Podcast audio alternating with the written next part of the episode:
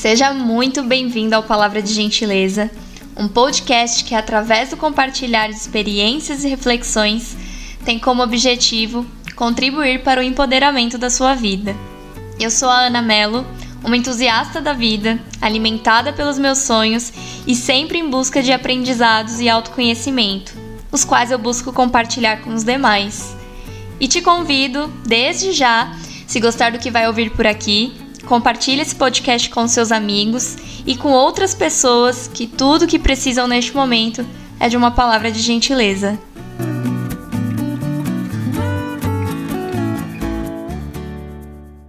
Episódio 3 Enxergando além do que se vê. Olá para você que nos acompanha. Eu sou a Ana Mello e eu já estou aqui para um episódio diferente. Eu tenho o prazer de receber aqui para um bate-papo a Amanda Pérez, que entrou na minha vida como uma colega de classe e veio a se tornar a minha psicóloga. E hoje ela está aqui para falar um pouco sobre a importância de olharmos para dentro de nós e refletirmos sobre os nossos sentimentos, principalmente com relação ao sentimento de dor e culpa. Amanda, seja muito bem-vinda ao Palavra de Gentileza e mais uma vez muito obrigada por ter aceitado o convite para participar do projeto. Ana, é um prazer imenso fazer parte de um projeto tão lindo e ao lado de uma pessoa que eu admiro tanto. Muito obrigada pelo convite e é uma honra estar aqui. Muito obrigada, eu que te agradeço. Bom, é, no episódio anterior eu mencionei que os primeiros episódios eles seguiriam uma cronologia de alguns fatos que foram chaves para mim nesse processo de autoconhecimento. E após ter repensado as minhas relações, que foi o tema do episódio anterior, e se você ainda não ouviu esse segundo episódio, eu te faço esse convite porque ele tem muita conexão com o episódio de hoje. Então, após esse repensar, um passo muito importante foi buscar entender o que eu estava sentindo e nesse momento, a ajuda profissional foi fundamental. E foi nesse momento que eu fui buscar a ajuda da Amanda. E isso porque, a partir do momento que, vamos dizer, nós temos essa quebra de correntes devido ao afastamento ou o rompimento com alguém que nos fazia mal, a gente apresenta uma melhora em certo nível, porque a gente se afastou daquilo que nos causava dor e sofrimento, mas passado um tempo, a gente se depara com uma espécie de vazio, de dor, que muitas vezes a gente nem consegue entender porque está se sentindo assim. Quando é, o que a gente esperava era se sentir melhor, até porque a gente se afastou daquilo que estava nos causando é, mal. E então, dessa forma, Amanda, eu queria te perguntar primeiramente por que, que a gente costuma sentir essa dor, que pode parecer até infundamentada no primeiro momento, e o que há por trás dela? Ana, nós sentimos dor por vários motivos. A dor é um processo de proteção do nosso organismo. Sem a dor, a gente não sabe o que faz bem ou o que faz mal. É, as emoções elas geram um sentimento de motivação. Elas vão promover a sobrevivência e a nossa adaptação. Então, se eu colocar minha mão no fogo, vai doer. Então, meu organismo sabe que aquilo não é uma coisa boa para mim. Só que às vezes nós nos adaptamos ou nos acostumamos com o que a gente não deveria ter acostumado. Quando estamos em uma relação que não é saudável, e pode ser um namoro, uma amizade, essa relação não começa assim e nem se torna ruim da noite para o dia. É um processo lento. As coisas começam a mudar aos poucos, sem que a gente nem mesmo perceba às vezes. E daí vamos progressivamente acreditando que aquilo que está sendo construído é verdadeiro e que somos merecedores, aquilo faz sentido na minha vida. A pessoa com quem estamos nos relacionando também tem um papel fundamental nesse processo ela vai reforçando a nossa percepção de que está tudo indo bem, de que esse é o jeito certo de fazer as coisas, mesmo quando não é. Então, nós reagimos ao comportamento dessa pessoa, assim como os outros reagem ao nosso. Só que nós ainda temos a capacidade de perceber que algo não está certo, mesmo quando a gente sente que acha que deveria estar certo, mas sente que não está. Então fica esse conflito em querer acreditar que está tudo bem, mas sentir que não. Então, no momento que esse lado mais racional vence, você se afasta daquilo que te faz mal. Mas as uhum. crenças estão lá ainda. Você ainda acredita que aquilo estava certo. Então fica aquela sensação de que estamos fazendo algo errado. Nós sentimos saudades. Mas como é que a gente sente saudade de alguma coisa que fazia mal? Isso acontece porque nós temos memórias afetivas. E a gente vai falar um pouquinho melhor disso daqui para frente. Então, você lembra, por exemplo, de um momento em que você se sentiu muito bem, muito feliz perto daquela pessoa. Afinal, nenhuma relação é construída só de momentos ruins. Existem bons e ruins, é o que traz o, a relação como um todo. Sim. E aí você sente falta do momento, do sentimento bom que aquele momento te trouxe, ou aqueles momentos. Só que você generaliza, como sentindo falta da pessoa ou da relação como um todo.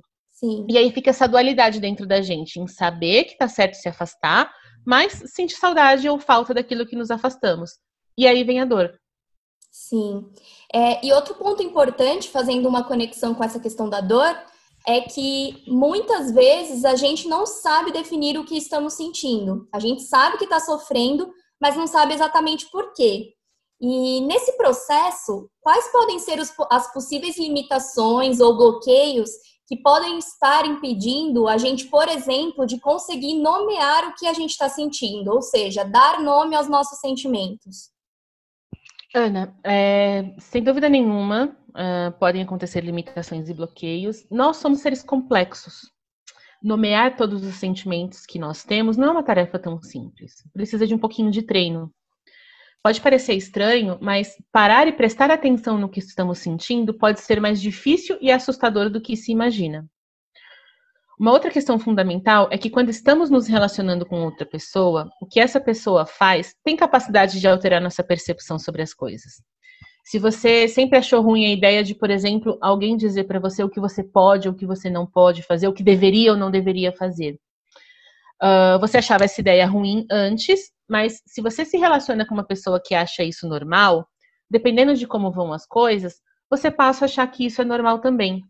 E o mesmo vale para sentimentos. Às vezes nós somos convencidos, e esse convencidos aqui entre aspas, e nesse convencimento nós acreditamos que deveríamos nos sentir do jeito A ou do jeito B, conforme aquilo que a gente vai aprendendo na relação, e aceitamos isso como verdade. Mas quando você tira um tempinho para analisar o que você sente, você começa a perceber que o que você acha e o que você sente não necessariamente são a mesma coisa. E quando nós pensamos nessa questão do afastamento de quem nos fez mal e a gente não apresenta a melhora que esperamos, muitas vezes nós podemos atribuir isso ao fato de que possivelmente nós tomamos a decisão errada ao se afastar daquela pessoa, daquela relação. E com isso, nos desperta um sentimento de culpa por esse afastamento, como se o problema tivesse na gente e, e não em quem estava nos causando mal. É, dessa forma, você poderia falar um pouquinho para a gente por que, que a gente sente essa culpa quando a gente não deveria? A culpa para nós, ela tem um, um papel de juiz no nosso cérebro. Ela está ligada ao sentimento de responsabilidade. Nós nos sentimos responsáveis por alguma coisa e quando nós falhamos com essa responsabilidade, vem a culpa. No contexto dessa conversa que a gente está tendo aqui de relações, você pode, por exemplo, se sentir responsável por fazer uma relação dar certo. O que de cara já não é justo porque é o papel de duas pessoas envolvidas. Mas a gente pode trazer para nós a responsabilidade de que eu tenho que fazer essa relação dar certo, eu tenho que fazer isso acontecer. E quando racionalmente a gente decide se afastar porque aquilo tudo não fazia bem, o sentimento de responsabilidade foi quebrado. Eu sinto que eu falhei com a responsabilidade que eu tinha. E aí vem a culpa. É, nesse aspecto, um outro ponto é que, por vezes, é, quando a gente está passando por todos esses conflitos, a gente reluta em buscar ajuda profissional. Como, por exemplo, isso foi algo que aconteceu comigo.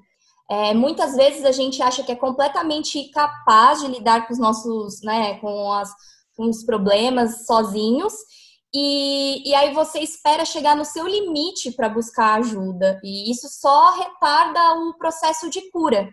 Então, com isso, qual a importância de buscar ajuda profissional desde o início desses conflitos internos e como os profissionais eles podem nos ajudar a identificar de fato o que estamos sentindo? Ah, esse é um assunto bem delicado, na verdade. Existe um preconceito muito grande com as questões mentais. Muita gente acha que psicólogo é coisa para gente doida, que não é louco e por isso não precisa passar de um acompanhamento. Só que não só a psicologia não é coisa de louco, como ela não precisa estar sempre associada com a doença. Ela deveria e, e não a promoção de saúde em si. Uh, essa, inclusive, é uma luta de nós profissionais para mudar esse pensamento. Quando a gente, por exemplo, procura um nutricionista para melhorar a alimentação, não precisa necessariamente ter uma doença associada. A mesma coisa acontece com o educador físico. Você quer fazer os seus exercícios da melhor maneira possível, inclusive prevenir que uma doença aconteça, que um problema aconteça. Até mesmo o médico é procurado sem que exista nenhuma doença ou nenhum sintoma, só como forma de garantia de que está tudo bem. Se em todos os casos que eu citei nós estamos procurando preservar a saúde, por que com a saúde mental seria diferente? Sim. O consultório de um psicólogo é um lugar para conversar, falar sobre os problemas, pensar em alternativas para um problema, repensar os significados que a gente dá para as coisas. Procurar ajuda de um psicólogo quando a gente sente que pode fazer melhor algumas coisas, se sentir mais leve então, e menos preocupado. Então, não precisa esperar doer alguma coisa para procurar um suporte profissional. Você só precisa acreditar que poderia lidar com seus sentimentos melhor e já é um grande primeiro passo para procurar um suporte. Sim, é bem importante ressaltar essa questão de que você mencionou, de que a gente tem que procurar o profissional é, da área psicológica, assim como a gente procura os, os, outros profissionais da área da saúde pensando na nossa saúde e bem-estar. E não somente procurar quando né, você já está ali perto de colapsar e muitas vezes relutando por medo do julgamento das outras pessoas. E, bom, lembrando que a gente sabe que também um outro é, fator que às vezes é, implica que as pessoas não busquem ajuda psicológica pode ser a falta de recursos financeiros. Mas, é, nesse sentido, existem ONGs e instituições como, por exemplo, o CVV, que é o Centro de Valorização à Vida, que conta com profissionais voluntários, é, psicólogos, para atendimento 24 horas por dia, onde você pode se abrir de maneira segura para falar sem julgamentos. E o que eu achei bem legal visitando o site deles é que eles falam: é, não importa como você esteja se sentindo, se você não tem certeza que você precisa conversar com a gente, mas se você está sentindo isso, faça o contato. Então, é, o contato deles eu vou deixar aqui na descrição do episódio. E Amanda, você teria alguma outra instituição que você recomendaria também? Ana, acho que para quem uh, sente que, que, precisa conversar, está precisando de um apoio, mas não tem condições de, de, pagar por um atendimento particular e tudo mais, acho que é legal falar também das clínicas escolas. É, toda universidade que tem o curso de psicologia vai ter uma clínica escola. São lá que os alunos já do, do quarto, quinto ano de graduação vão começar a, a, participar dos atendimentos psicológicos, fazer todo o processo, desde a triagem até o diagnóstico e o atendimento, e eles são sempre supervisionados por professores experientes. Então, você vai estar sempre com a garantia que existe um, um profissional experiente por trás daquilo e tem um estudante ali tentando te ajudar, muitas vezes gratuitamente ou com um valor social que chega a ser irrisório. Legal. É, fazendo uma conexão com o que a gente acabou de discutir, um fator importante também é a gente entender os impactos que certas memórias afetivas, que foi até o que você mencionou no começo do episódio, e os possíveis gatilhos mentais e como eles nos impactam. É, e acabam, de, de certa forma, nos levando para esses conflitos é, internos. Esse é um assunto bem amplo e se vocês quiserem, é, nós faremos um episódio só para falar deles. Então, se vocês quiserem saber mais sobre isso, deixe o comentário de vocês lá no Instagram do Palavra de Gentileza. Mas ainda assim, Amanda, eu ia te pedir para você dar uma primeira ideia do que são as memórias afetivas, os gatilhos mentais e como eles nos impactam. Então, Ana, como você disse, é um assunto super amplo.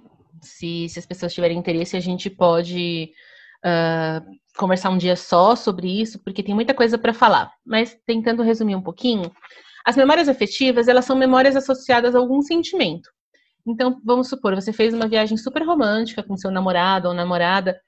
Quando você lembra da viagem, você não só lembra do que vocês fizeram, dos lugares que conheceram, mas também de como você se sentiu ali. Você sentiu amor, carinho, paixão. E tudo isso vai ser resgatado na mesma memória, não só o lugar que eu visitei ou as coisas que eu vi. Já os gatilhos são estímulos que disparam uma resposta específica. É como se fosse um pilotão automático do cérebro. Eles podem ter diversas naturezas, eles funcionam o tempo todo na nossa vida, e você até pode treinar seu cérebro para reagir de certa maneira que você gostaria que ele reagisse. Dirigir um grande exemplo. Quando você já tem habilidade, você já está acostumado com aquilo, entrar no carro já é um gatilho para uma série de comandos que você precisa emitir ali para fazer com que o carro ande. Mas também pode acontecer para o lado ruim. Você pode acabar reagindo de uma maneira ruim, porque você acostumou a reagir daquele jeito, sem uma reflexão muito grande, e vira um gatilho negativo. Bom, diante de toda essa reflexão que a gente fez, Amanda, que tipos de ações nós podemos tomar ou possíveis exercícios que a gente possa fazer para que a gente consiga se entender nesse momento e assim diminuir a nossa dor? Ana, eu acho que a primeira coisa, e, e não é uma coisa tão simples, mas acho que a primeira coisa é ser honesto com a gente mesmo. Faça uma pergunta sincera para você mesmo: o que eu estou sentindo? Esse sentimento faz sentido? O exercício de pensar sobre o que você está fazendo em sentido já é uma coisa que faz muita diferença. Você tirar uns minutinhos do seu dia, pensar como foi o dia, exercitar um sentimento de gratidão pelas coisas boas, exercitar um sentimento de resiliência das coisas ruins que aconteceram, compreender as lições que tem naquilo, já é um excelente exercício de autoconhecimento. Falando especificamente um momento de dor, de, de pós uma ruptura, enfim, uma decisão difícil, também reforçar diariamente para você por que você tomou aquela decisão. Você teve motivos, você refletiu sobre aquilo. Na hora que a gente toma, na hora que a gente está tomado ali pelas emoções do dia a dia, é muito fácil esquecer dessa parte racional. Então, todos os dias, refletir sobre o sentido que a gente teve naquela decisão, refletir sobre o porquê eu fiz aquilo, porque nesse momento você está convencendo o seu cérebro que esse é o novo normal e que ele é benéfico. Então você precisa de um tempo ensinando ele sobre isso.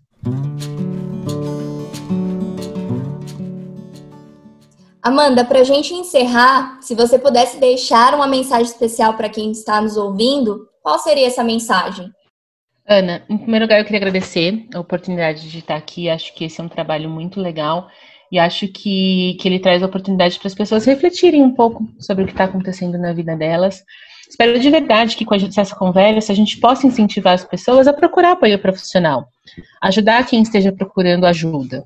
É, eu sigo à disposição para quem quiser tirar uma dúvida, começar um processo terapêutico, qualquer coisa que eu puder ajudar, eu estou à disposição, as pessoas podem me procurar. E queria te agradecer pela sua atenção, pelo seu carinho e agradecer a atenção de todo mundo que está ouvindo. Eu que gostaria de te agradecer mais uma vez, Amanda. É, Para mim é muito importante, de fato, poder contribuir com informações que eu sei que pode ajudar as pessoas. E eu desde sempre sabia que você era a pessoa certa para isso. Então, meu muito obrigada. E se eu também pudesse dizer alguma coisa, né, um conselho aqui, uma mensagem, seria para que vocês não tenham receio de buscar ajuda profissional por medo do julgamento dos outros. É, foi algo que eu disse no último episódio e é, acredito que vai ser algo que vocês vão me ouvir dizendo aqui várias vezes. Se priorize. E se priorizar é se amar, é se cuidar da melhor maneira que isso te pareça para a sua saúde e para o seu bem-estar. Então, não tenha receio de fazer as coisas por medo do julgamento dos outros. E este foi o nosso terceiro episódio. Eu espero que você tenha gostado desse bate-papo e das reflexões que a gente trouxe aqui e que elas possam te ajudar a dar um passo importante na transformação da sua vida. E agora, eu te convido a me contar o que que você achou desse episódio. Conta para mim lá no Instagram do Palavra de Gentileza, o arroba Palavra de Gentileza, e sigam a Amanda no Instagram dela e também da clínica onde ela tem parceria. Amanda, deixa seus contatos aqui, por favor. Ana, meu Instagram é psicóloga.amandaperes, tá? Me procurem por lá, podem me buscar, me chamam no, no direct, o que vocês precisarem à tua disposição. E tem nosso cantinho também, que é o Espaço Rapisódia, que eu divido com a minha sócia Noelin. A gente cuida de lá com todo carinho, a gente procura trazer um espaço muito confortável, muito aconchegante, para que as pessoas possam realmente se sentir em casa e se sentir que ali elas estão se cuidando, tá? É arroba espaço rapsódia, sem acento, sem cedilha, sem nada, tudo junto. Então vamos lá, é arroba espaço rapsódia e arroba psicóloga.amanda Pérez. Isso mesmo. Amanda, muito obrigada por você estar aqui. Te agradeço muito. Muito obrigada a todos que acompanharam esse episódio. Espero ver vocês por aqui sempre. E até o próximo Palavra de Gentileza. Amanda, dá um tchauzinho pro pessoal. Pessoal, muito obrigada pela atenção, muito obrigada pela companhia durante esse podcast. Agradeço demais a oportunidade, estou à disposição. Quem quiser me procurar, eu estou por aqui.